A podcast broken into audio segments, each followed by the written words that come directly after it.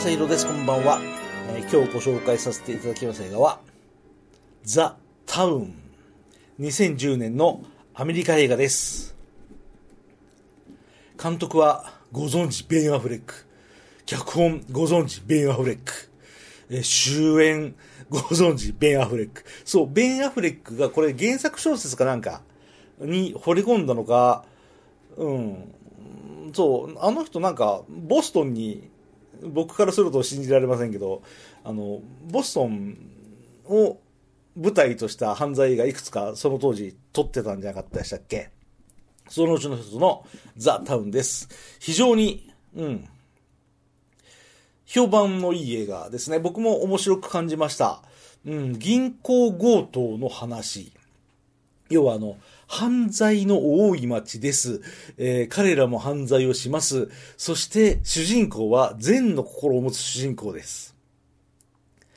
あとは悪徳に完全に染まってしまった相棒です。えー銀行強盗の被害者であるヒロイン。この三角関係ですよね。えーそう、ヒロインには自分たちの存在がバレちゃいけない。でも綺麗な女性には近づきたいっていうジレンマです。だからこの辺はね、感情移入しやすい。もうドキドキしっぱなし。えーっと、そう、あの、犯罪劇でドキドキするっていうのは、例えば、拳銃を突きつけられました。撃たれるかもしれません。いや、撃たないでくださいっていうドキドキではない。このザ・タウンのドキドキは、え？大丈夫？まずいんじゃないですか？それ大丈夫なんですか？やめといた方がいいんじゃないですか？っていうドキドキなんですよ。非常に、その辺がうまい。そう。えーボストンの街が舞台なので、ボストンの街がちゃんと出てくる、そういう映画です。生意気ですね。ニューヨークが舞台の映画で、いかにもニューヨークっていう景色のところで、ストーリーが展開していったりするのは見てて微笑ましい。たかだかボストンがそんなことするなんて僕はどうかと思いますけど、一応映画としては面白い。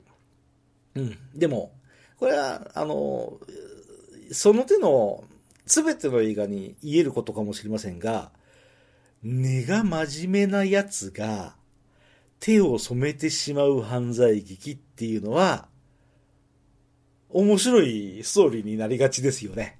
え、あの、ラストも本当に僕は満足できます。満足できますって上から目線ですけど、そうそう、たかだかボストンなんかの映画にうつつを抜かしてはいたりしません。でも、ベン・アフレックが、うまいこと犯罪映画を作って、えーストーリーも面白いし、ラストも面白いし、うん、あのーうん、評判もいいし、時間があったら見てもいいんじゃないですかっていうのがこのザ・タウンです。えーどこまでも上から目線です。